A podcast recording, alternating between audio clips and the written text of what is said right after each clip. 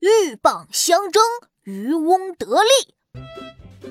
我占第啊一，呃，不行不行，我要占第一个。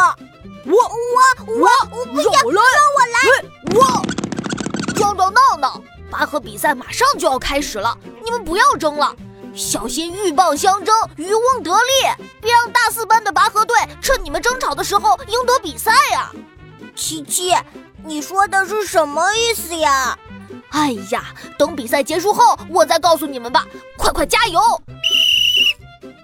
一二八，一二八，哦，我们胜利喽！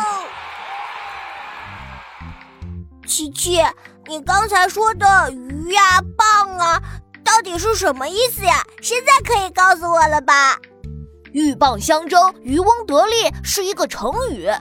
鹬是一种嘴巴很长很长的鸟，渔翁就是打鱼的人。这个成语说的是一只鹬和一只蚌打了起来，最后都被打鱼的人抓走了，比喻两个人相互争斗，却被别人得了好处。